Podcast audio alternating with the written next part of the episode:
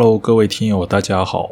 欢迎来到懒人笔记第零幺八期。最近苹果的官方网站上面有一个活动，应该是说他们每年一度都会有一个这样的活动，就是在学生放暑假到开学之间的这段时间，做一个叫做返校季或者说叫做开学季的一个优惠活动。其实苹果它的商店里面一直都是有一个叫做教育优惠的价格，这个是常年都有的。只要你持有学生证，或者说你的录取通知书，又或者说你是学校的教职工人员，你持有你的有效身份证明的证件，全年都可以在苹果的教育商店以便宜几百块钱左右吧的价格去购买苹果的商品。但是在一年一度的这个返校季的活动里面，除了可以用教育优惠的价格去购买苹果的产品之外，苹果还会赠送额外的配件。在以往的几年，苹果赠送的都是 Beats 的耳机，但是在今年，苹果赠送的是它的 AirPods。其实以前的那个 Beats 的耳机，我一直觉得就是样子看起来有一点潮流的元素，但是其实音质确实非常的一般，说白了就是个样子货。但是今年赠送的是苹果自己家的耳机 AirPods，这就显得非常的实用，所以我自己也是没有忍住诱惑，在官网上面订了一台苹果的 MacBook Air。因为我现在用的 MacBook Air 是几年前的，感觉可能再过个两三年，它的性能可能就跟不上。正好趁着这个机会就把它给更新了。旧款的电脑还可以苹果官方回收，赠送的耳机我自己个人倒是用不上，因为我自己已经有别的耳机了，所以我直接就闲鱼上面二手卖掉了。所以其实算下来的话，我换一台最新的。MacBook Air 的话，可能也就成本只要五千块钱左右，这在苹果的产品里面来说，已经是非常的实惠。所以在这个节目里面，给各位听友提个醒吧，好像是买 iPad 和它的苹果的笔记本，或者说 iMac，类似于这种是会送耳机的，别的我就不大清楚了。所以说，如果你正好是有需求要买一个 iPad 这种。三千多的小件的话，再额外赠送你一个耳机，其实这个还是非常实惠的。好了，今天就先聊这一些，下面我们进入读书环节。这一周读的一本书叫做《低风险高回报》，这本书的名字非常的大众化，而且作者好像也并不是我们经常能够在网上或者说社交媒体上见到的比较出名的人。所以，我现在说这本书的名字叫《低风险高回报》的话，可能大家并不知道我说的是哪一本书。至于这本书为什么会到我的手里呢？这是因为我在一个类似于新华书店这样的网上书城，我是说类似于新华书店，并不是新华书店，反正就是这种比较的国营化一点的网上书店，里面刚好有个账户，里面有那么几百块钱，然后快到期了，需要把它给用掉。但是这种网上书城，它的货源其实并不是特别的丰富，和京东、淘宝、当当是没法比的。但是我又必须把这个钱给花掉，那怎么办呢？所以有时候你手里有钱，但是没有商品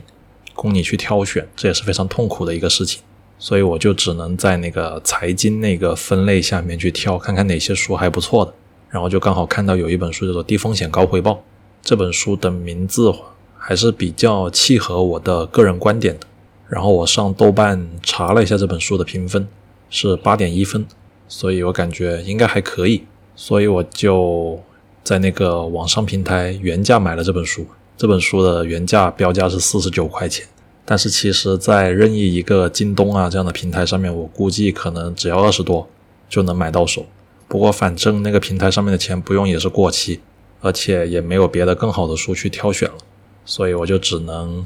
忍痛买了一本这样原价的一本书，好吧，再说回这本书吧。我先介绍一下这本书是什么样子的。书名就是六个字，中文的“低风险高回报”。副标题：一个引人注目的投资悖论。它的英文名字叫做《High Returns from Low Risk: A Remarkable Stock Market Paradox》。出版社是中信出版集团，作者是两个荷兰人，一个叫平范弗利特 （Pim van Vliet），另一个是杨德科宁 （Jan de k o n i n。翻译者是夏春，夏天的夏，春天的春。封面的底色是黑色的，然后中间画了一只乌龟。这样描述的话，大家应该如果想找的话，还是应该能够找到的。如果想去阅读的话，因为这两个作者我都没有怎么听说过，可能大家也都没有听过，在这里就不做太多的介绍，我们直接进入到这本书的内容吧。其实这本书它的内容并不是特别的多。其实很多国外的作者他写的一些小书都有这样的特点，就是他写了一整本书，但是其实核心思想就那么一两个，但是价格也卖的挺贵的。所以每一次我们阅读一本书的时候，能够理解作者的核心的思想，其实就可以了，足以值回票价。这本书它的核心内容其实就三点，第一点就是我们要买入。低波动率的股票。第二点是，我们要买入相对收益比较高一点的股票，也就是所谓的格雷厄姆在《聪明的投资者》里面说的检验地屁股。第三点是，我们需要买处于上升趋势的股票，也就是所谓的 momentum 动量投资。具体这三点在书里面是怎么具体论述的，我们接下来分别来。叙述一下，首先第一点是买入低波动率的股票。我们首先来明确一下什么叫做波动率。对于一只股票来说，我们要去明确它的波动率。首先，我们要明确这个波动率它对应的时间。比如说，我一天的波动率和我一个小时的波动率，那肯定是不一样的。或者说我一个礼拜的波动率，或者说一个月、一年的波动率，那都是不一样。比如说，我们以一只股票一天价格的波动率来作为一个时间窗口的话，我们其次就必须要去明确波动率是怎么计算。这里没有一个固定的所谓的公式，主要还是看你自己个人的研究的需求。比如说，最普遍的用的波动率就是你用今天股票的收盘价减去它的开盘价。再除以它的开盘价，这就是得到了当日的涨幅。你可以把这个当日的涨幅当做它的一个波动。又或者有的人他觉得这不对，因为说好波动，那并不是说一定对应的开盘和收盘，我们应该用最高价和最低价。那么你可以选择它在当日走势的最高点的价格，减去最低价的那个价格，再去除以那个最低价。这样的话算出来，它的那个波动的波动率肯定会比用开盘和收盘两个价格算出来的波动率要更大。然后又有人会说，嗯，这个波动率好像意义不是很大，因为我们关注一个股票的波动率，我们是希望它上涨，我们不关心一只股票在上涨的时候涨多高，我们关心的是我们亏损的风险。这样的话，我们可能就要关注这只股票它下跌的时候跌多少。至于它上涨涨多少，这不在我们的关心的范畴。那么，它可能会选择一个股票每天下跌的百分比去做一个统计，或者说做一个计算。至于股票上涨的那一些日子，它可能直接就忽略了，或者说做另外的处理。这也是计算波动率的一种方式。所以说，对于我们自己来说，你有什么样的目的，你就会选择怎么样的波动率的计算方式。包括有一些人，他可能觉得一天的时间太长了，他想做一些稍微高频率一点的交易，他可能就会选择十五分钟或者说三十分钟的 K 线图去计算它的波动率。有的人他觉得每天的交易或者说每天计算波动率太麻烦了，他想做稍微长期一点的大趋势的交易。那么他可能会选择周线的波动率去进行建模，这是我们在讨论波动率的时候需要去明确的一个最基本的概念。在明确了什么是波动率，或者说怎么样选择波动率之后，接下来这本书的作者就挑战了在金融学里面非常经典的一个模型，就是 CAPM 模型——资本资产定价模型。在这个模型里面，资产的价格是和它的风险正相关，也就是说，一项资产或者说一个股票，它的风险越高，那么它的回报率就越高。这本书里面对这个 CAPM 模型是提出了质疑的。其实关于这一点，我个人也是非常认同。毕竟 CAPM 模型提出来已经有几十年的历史了，这种非常古老的模型，在实际的应用中，我们可以很明显的感觉到它对实际操作的一个不适应，或者说它无法很好的去验证我们的实际操作。虽然说这个 CAPM 模型它是获得了诺贝尔奖。但是我觉得它还是有很大的可以改善的空间，而实际上也有很多的研究人员通过研究 CAPM 模型，或者说通过改进这个模型，同样也获得了后续的诺贝尔经济学奖。比如说我们非常知名的一位，写出了《非理性繁荣》的罗伯特希勒，他就是主要研究行为金融学，他获得的是二零一三年的。诺贝尔经济学，理由是他在资产定价的实证分析领域有重要贡献，注明是实证分析，也就是说，他通过分析人的不理性的行为。他现在我们所有的古典的金融学也好，经济学也好，都是假设人是完全理性的自然人，但是他通过分析人的心理或者说人的行为，他说人并不一定总是理性的。所以在这样的情况下，我们通过分析行为金融学的话，我们可以找到很多 CAPM 这种模型它的不适用的情况。也就是说，其实很多的投资做得好的大师，他未必是经济学或者金融学的科班出身，他很多可能就是学数学的、学物理的。他通过把物理和数学里面的一些建模的方式运用到经济学里面，他去通过模型绝对的。数据分析来获取回报，又或者有一些大师他是学哲学的，或者说学心理学的，这些人他在分析群体的行为的时候，他也能占到非常大的优势，所以他们在投资里面也能获得不错的回报。至于很多学院派的经济学或者说学金融的教授，你让他自己去市场里面实际的操作投资，很多时候其实他们是亏得血本无归的。好的，说回这本书的内容。这也是为什么我买这本书的原因，因为我是非常认同这一点。比如说 CAPM 模型，风险越大意味着回报越高吗？这肯定是不对的。最简单的，最近好像乐视网准备要退市，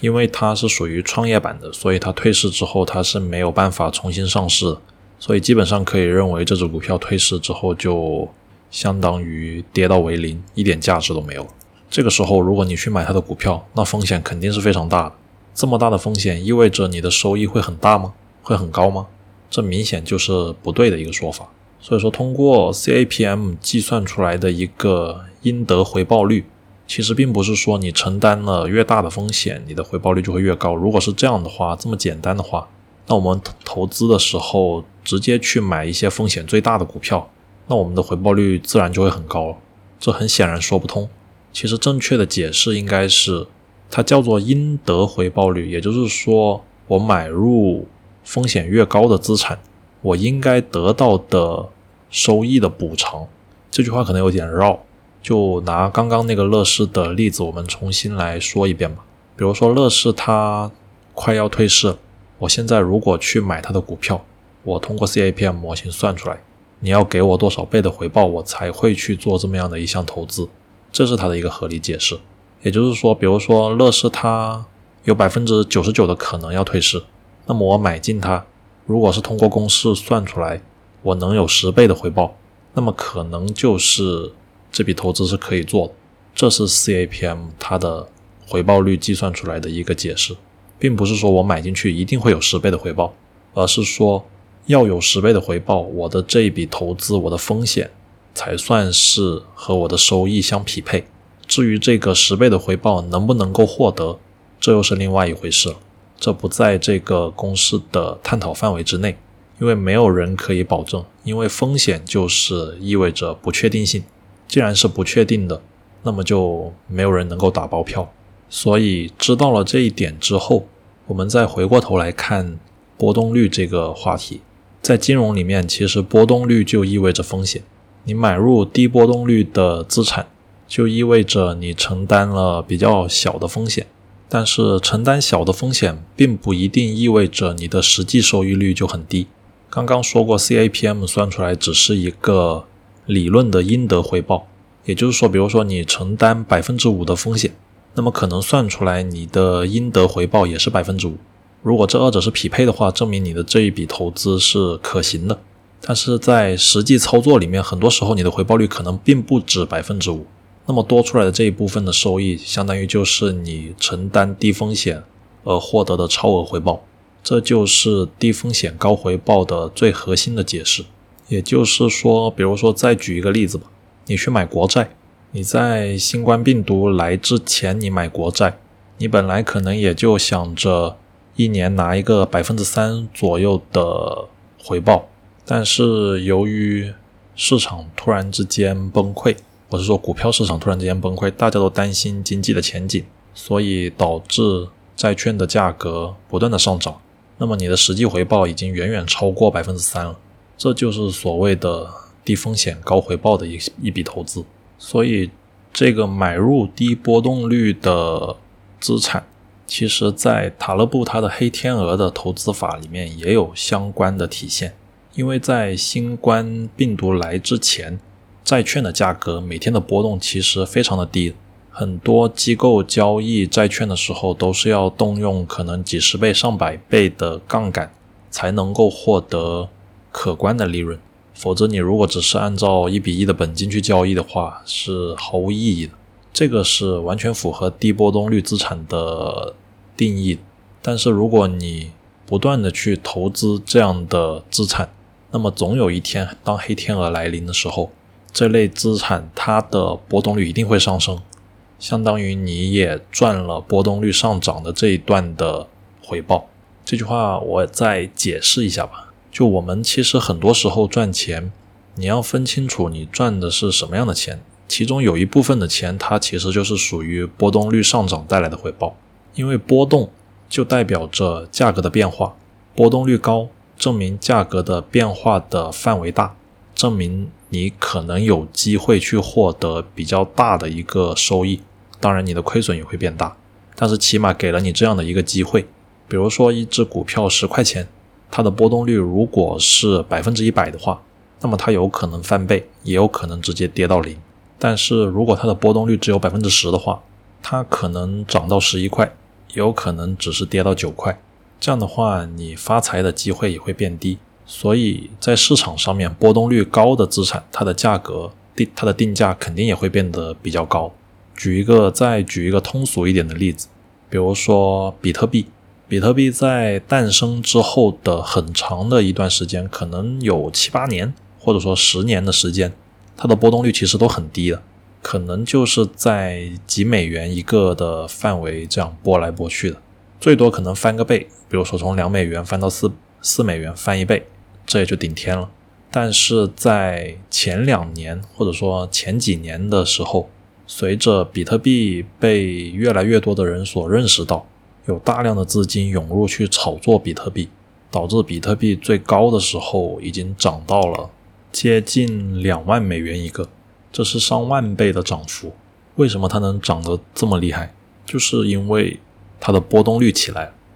也就是所谓的市场被盘活。一些默默无闻的资产，现在突然之间成为了市场上人人都抢着买的抢手货，自然价格也是水涨船高。所以说，这也给我们一个启示，就是说，你做投资的时候，你买波动率低的资产，也就是你在大家都没有发现的时候，你去进入一个市场；在波动率高的时候卖出，也就是当大家市场都进入狂热状态，大家都来抢这个资产的时候，你或许就要考虑去变现你的资产了。这和买房子也是一个道理，一片空地刚有规划，或者说规划还没有出来的时候，一片荒芜。大家都不愿意去交易这里的房子，但是当规划蓝图出来之后，当一切都建设好之后，这里的房产交易一定会变得非常的活跃。这个时候，房价当然也会涨了非常多。这就是作者在第一个点里面说的：我们要买入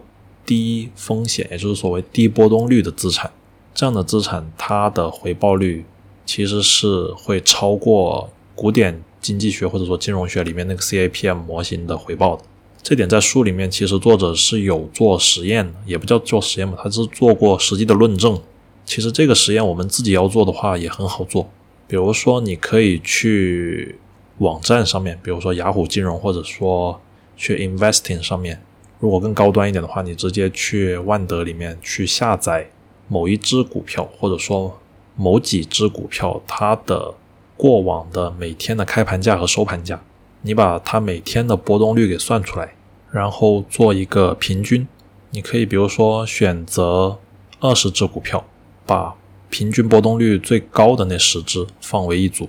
平均波动率最低的那十只又作为一组，两组作为观察，然后选取一个稍微长一点的时间段，因为我们如果是做实验做回测的话，一定要样本的数据量够大才有意义，否则的话你的数据太小，偶然性太大。比如说选个十年的数据，然后我们再看一下，看看到底是波动率大的股票在这十年里面，它们的整体回报率更高，还是低波动率的？回报更高，在书里面作者他做的这个实验，他就是说，其实看起来低波动率它的回报会比高波动率要高个百分之三左右。当然这是书里面做的数据，对于不同的股票或者说不同时间段你去做这个实验，它的结果可能会不一样。当然，如果为了科学起见的话，我们可以多下载几个股票，或者说不同的行业去分别做这样的一个统计，因为不同的行业它本身的。行业的股票波动率也会不一样，所以我们应该分开去做分析。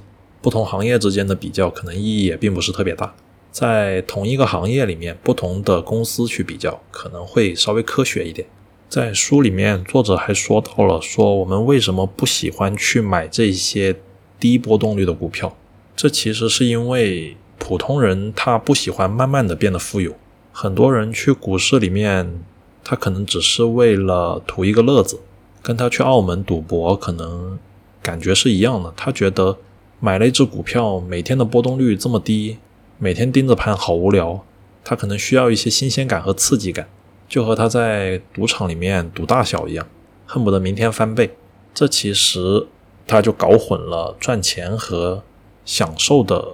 概念。赚钱的事情肯定是会比较无聊一点的。你想，如果你每天去上班，坐在电脑前面一坐坐八个小时，或者说你要加班的话，一天工作十几个小时，你会觉得很有乐趣吗？我看大部分人都未必吧。既然上班赚钱就要忍受这样的无聊，那凭什么我们在股市里面就可以享受到乐趣呢？如果你在股市里面享受到乐趣了，可能你就已经处在一个赌博的状态。因为只有在赌博的时候，人才是比较兴奋的，不断的刺激大脑分泌多巴胺。因为投资是反人性的，所以大部分人他不喜欢慢慢的变得富有，他喜欢追涨杀跌。那么我们赚钱的话，肯定应该是要相反着来做，就是买入一些平平无奇的、每天波动比较小的一些低波动率的资产。如果它哪一天变得波动率变得比较大了，那么可能也就是我们考虑需要调仓的时候了，把这些变得高波动的资产给卖掉，重新去买入低波动率的股票，也就是所谓的资产的平衡。当然，其实相对资产比较少，也就是说，相对来说，穷人是喜欢买一些波动率比较高的股票。真正的有钱人的话，他们是能够忍受低波动率。为什么呢？因为穷人，你可能整个账户只有一万块，或者说只有两万块钱，你不翻十倍的话，你的收益，你的绝对收益可能太低了。就比如最近行情稍微好一点，很多人天天在股吧里面说自己赚了一倍、赚了两倍的，但是你问他赚了多少钱，他整个股票只有账户只有一万块钱，他翻两倍，他可能也就赚两万块钱，这一点收益毫无意义。但是他为了赚这两万块钱，他买入高波动率的股票，他承担的亏损的风险是非常高的。在贴吧里面发言的人都是那少部分赚钱了的人，更多的买入高风险的股票亏钱的人，他是不会在股吧里面发言。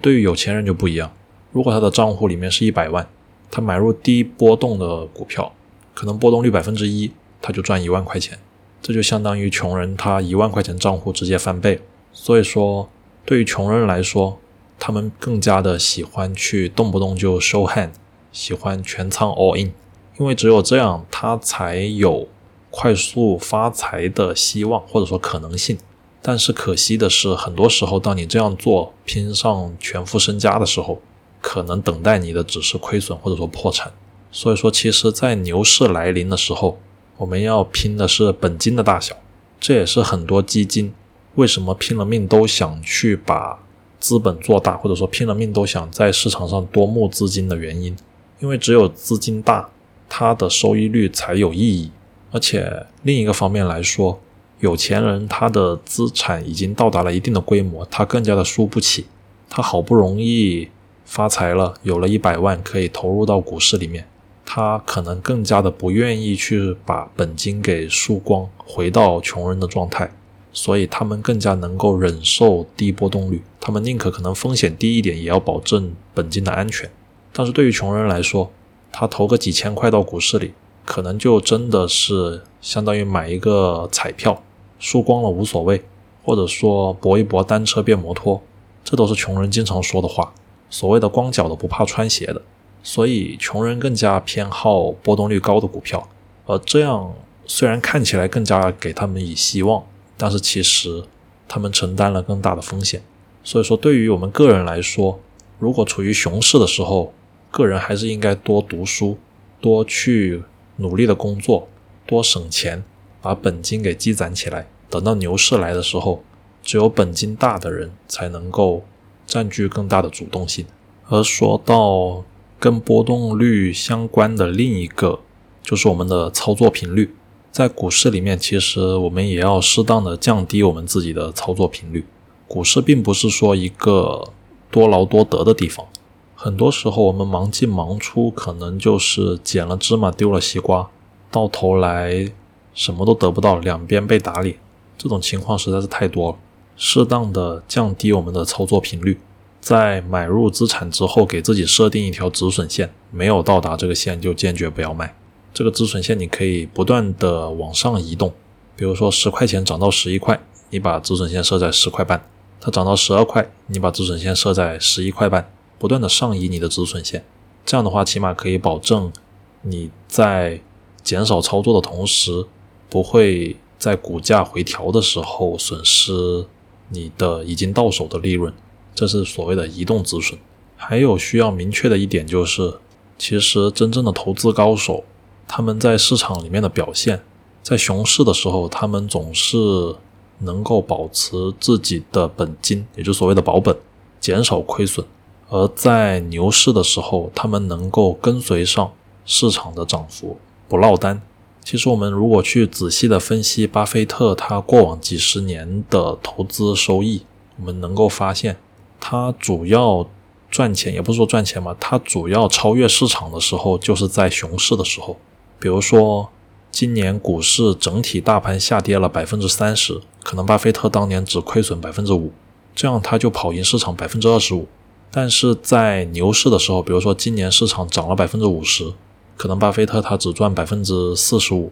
或者百分之四十，他可能跑输了大盘。这是优秀的投资者的一个比较显著的特点，就是熊市保本，牛市跟随。比如说最近 A 股的行情相对来说还挺不错的，但是身边的人有多少能够跑赢大盘指数？很多时候我们只是看着大盘指数在上涨，但是自己手里的股票不上涨，所谓的赚指数不赚钱。这都是再正常不错不过的，但是这其实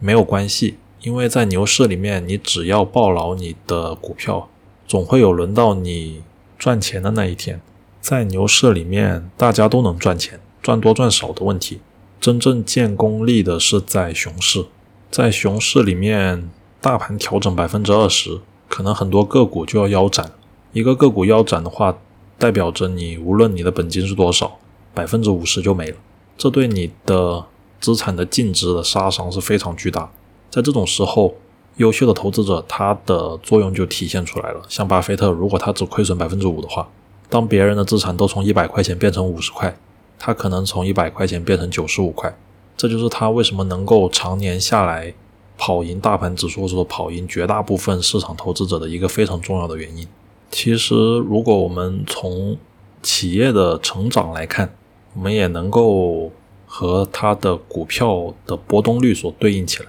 这什么意思呢？意思就是说，比如说你买股票，其实就是你买入这一家公司的资产。而作为一家公司，它从初创的时候到它成长壮大，这个过程其实是非常艰难的。一个初创企业想要成为行业龙头，甚至是成为世界知名的企业，这中间要走过非常多的坎坷。而你买入一个股票也是一样，初创型的企业因为风险比较大，股票的价格可能也是暴涨暴跌的。而一些比较优秀的大的公司，像谷歌、Facebook 这种，它已经占据了世界行业的龙头，这种股票它可能一千多块钱一股，它每天的波动可能也就十几块钱，并不会说特别的大。它们的波动性就非常的小，所以说股票价格的波动率和这个公司它所处于的一个初创期或者说处于一个成熟期也是息息相关，这二者其实就是一回事。所以这本书里面讲的三个点：买入低波动率的股票，买入回报率相对高一点的烟蒂股，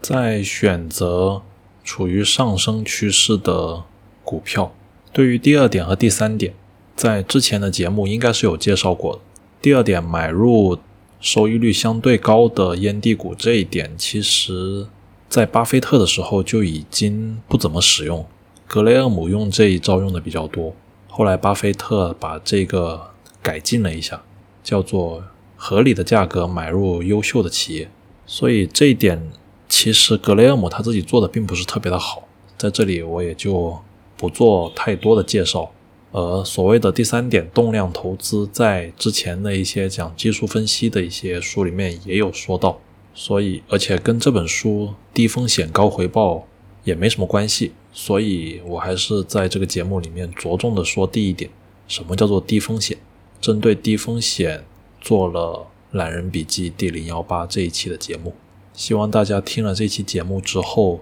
对于。所谓的风险有一个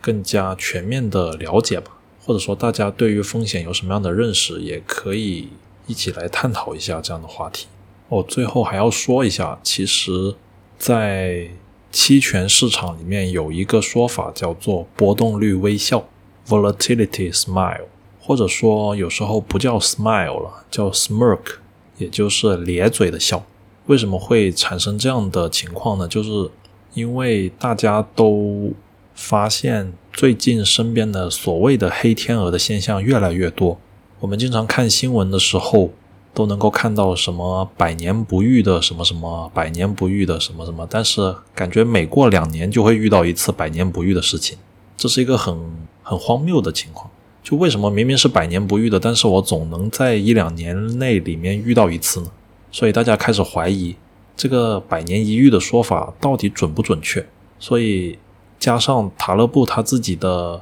黑天鹅的投资法取得了不错的回报，所以大家其实也学精明了，就是买一些所谓的上保险嘛，在低波动率的时候，你去买一些期权，去对冲你的整体的风险，这样的话就会导致那些波动率非常低的一些期权，它的价格上去。因为波动率和价格其实是有正相关的，你买的人多了，它波动率自然会上升，所以它的价格也会上涨。这就导致了其实原先不怎么被大众所关心到的一些资产的价格上涨。说白了就是大家都觉得未来可能会多灾多难，那么大家都去买保险，那么导致保险的价格就水涨船高了，因为需求变多了，而供给又是有限。